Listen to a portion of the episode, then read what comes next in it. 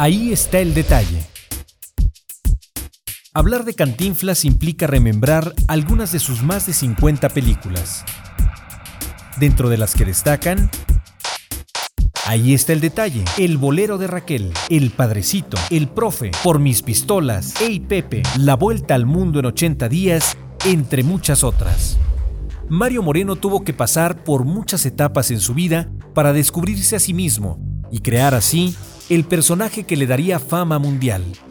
Primero como boxeador, más tarde como torero y actor de carpas, Moreno dio vida a uno de los símbolos del mexicano por excelencia. ¡Arránquense, muchachos! Aquel peladito de aspecto desaliñado, bigote escaso, pantalones caídos, gabardina al hombro y habilidad para decir nada. No se le ha dado nadie porque que hubo asamblea. ¿qué? Pronunciándolo todo, transformó al hombre en leyenda, al punto de convertirse en verbo y sustantivo en el propio diccionario de la Real Academia de la Lengua. Incluso el gran Charles Chaplin en alguna oportunidad se refirió a Mario Moreno como el mejor comediante del mundo. Mario Fortino Alonso Moreno Reyes nació en Santa María la Ribera, en la Ciudad de México, el 12 de agosto de 1911. Fue el sexto hijo de 14 procreados por Pedro Moreno Esquivel y María de la Soledad Reyes Guizar. Criado en el icónico barrio de Tepito, Moreno dio muestras, desde muy joven, de su tenacidad. En 1928 se alistó en el ejército mexicano como soldado de infantería, hasta que unas semanas después su padre solicitó su baja. Mario había mentido sobre su edad. No contaba con 21 años como había hecho creer al ejército, sino con 16. A lo largo de sus películas puede apreciarse escenas que generalmente improvisaba, en las que recreaba pasajes de su propia vida.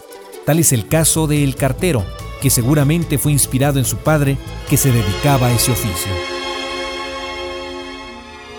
Su película La Vuelta al Mundo en 80 días, basada en la novela de Julio Verne, fue premiada con dos Globos de Oro y cinco premios Oscar en la vigésima novena edición de este galardón, celebrada en 1957. Mario Moreno dejó de existir físicamente en 1993. No obstante, en Tulancingo aún hay quien recuerda el paso del mimo de México por la ciudad y su participación en un festival taurino organizado a beneficio de la floresta, que fue recordado por los medios de la época de la siguiente manera.